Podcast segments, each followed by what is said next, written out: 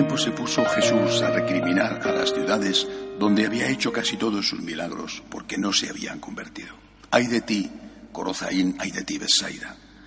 Si en Tiro y en Sidón se hubieran hecho los milagros que en vosotras, hace tiempo que se habrían convertido cubiertas de sayal y de ceniza. Os digo que el día del juicio les será más llevadero a Tiro y a Sidón que a vosotras. Y tú, Cafarnaún, piensas escalar el cielo, bajarás al infierno. Porque si en Sodoma se hubieran hecho los milagros que en ti habría durado hasta hoy, os digo que el día del juicio les será más llevadero a Sodoma que a ti. Palabra del Señor. Hoy es un día especialmente grande para todos, creo yo, para todos los católicos y especialmente para aquellos que amamos y nos sentimos queridos por la Virgen María, porque hoy es la Virgen del Carmen. La Virgen del Carmen que tiene tanta tradición, por ejemplo, entre la gente del mar, que es patrona de muchos sitios, pienso de una forma especial en Chile, donde sienten hacia ella un cariño inmenso. La Virgen del Carmen, que como no está ligada naturalmente a la orden carmelitana, de una forma especial recordamos a los fundadores de la rama reformada de los carmelitas, los carmelitas descalzos, Santa Teresa de Jesús, San Juan de la Cruz, pero también a otros santos que han venido, eh, han, seguido las huellas de estos grandes, como eh, Santa Teresa Benedicta, Edith Steinos, antes Santa Teresita de Lisieux.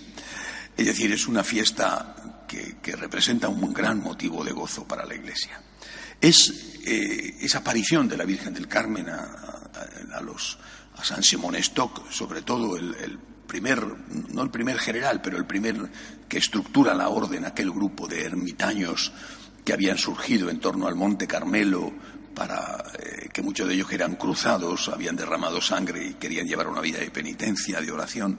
Bueno, pues el, mensaje que le da a San Simón Stock la Virgen María cuando le da el escapulario es, ante todo, un mensaje de esperanza. El escapulario es un mensaje de esperanza. Dios te ama, te ama infinitamente, no tengas miedo. Hace muchos años un, sacerdote ya fallecido, amigo mío, me decía, eh, hablando del cielo y, del, temor que siempre tenemos que tener a no morir en el último instante, en gracia de Dios, me decía, pero tú crees que cuando hemos rezado el rosario todos los días, y todos los días, además del rosario, hemos rezado las Ave Marías, por ejemplo, por la noche, y le hemos pedido a la Santísima Virgen todos los días, ruega por nosotros pecadores, ahora y en la hora de nuestra muerte. ¿Tú crees que la Virgen María se va a olvidar de nosotros? ¿Tú crees que la Virgen María, aunque sea en el último instante, no va a echar su red marinera para pescar a estos peces y salvarlos. Es decir, confiamos en el amor de Dios y confiamos en el amor de la Santísima Virgen.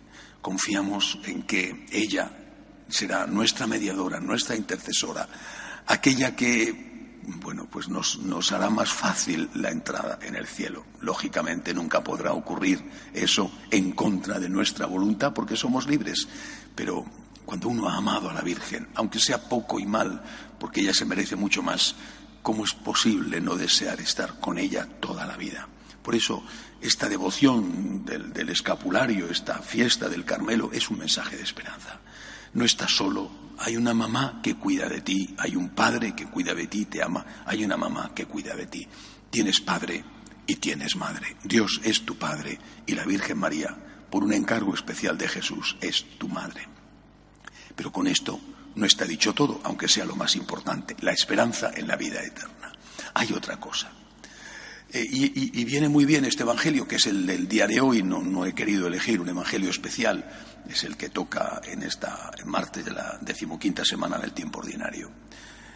En este Evangelio Jesús reprocha a aquellas ciudades donde él había hecho tantos milagros que no se hayan convertido que a pesar de todo lo que han visto, a pesar de lo que han experimentado, incluso aquellos que han recibido los milagros, no se hayan convertido. Este reproche no debemos considerarlo dirigido solo a aquellos. Tenemos que pensar que quizá también el Señor nos lo está dirigiendo a nosotros, y muy en especial a los que queremos a la Virgen. Porque ¿de qué sirve nuestro cariño sentimental?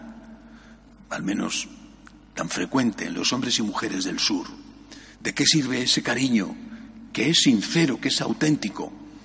Pero ¿de qué sirve si después no está unido a las buenas obras? Si después no está unido a la imitación de María.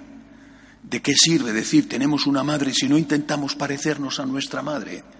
Si no intentamos comportarnos como ella, ser como ella, que nuestra palabra, que nuestros gestos sean los gestos de ella. Pregúntate, sobre todo cuando tengas dudas, ¿qué haría la Virgen si estuviera en mi lugar? Pregúntate qué haría el Señor, pero también qué haría la Virgen o cómo lo haría la Virgen. ¿Cómo diría la Virgen estas palabras? ¿Cómo diría la Virgen esta advertencia? Porque ella sí hizo advertencias y cuántas veces ha aparecido en estos siglos una y otra vez en sus apariciones para hacer esas advertencias, pero, pero ¿cómo lo hacía? Con amor, con ternura, con amabilidad. Por eso, especialmente aquellos que nos sentimos queridos por María y que queremos amar a María, especialmente a estas personas, a nosotros, a mí mismo, pensemos esto, con los milagros que la Virgen ha hecho, con el cariño que nos ha tenido. Intento parecerme a ella, o si no, tendré que escuchar de Jesús, ahí de ti, Corozaín, ahí de ti, Belsaida, y se dirigirá a nosotros con el nombre propio, ahí de ti, Juan, ahí de ti, Antonio, ahí de ti, Santiago, ahí de ti, Luisa, ahí de ti, Josefa, ahí de ti, con tantas cosas como he hecho por ti y que tú lo sabes, con tanto cariño como ha tenido mi madre por ti y todavía no te has convertido, es la Virgen del Carmen. Tenemos esperanza, el cielo nos lo regala el Señor y la Virgen contribuye a abrirnos la puerta.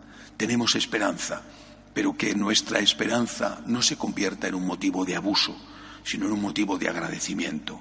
Por amor a María, por amor al Señor, tenemos que intentar parecernos a Cristo y parecernos a su Santísima Madre. Que así sea.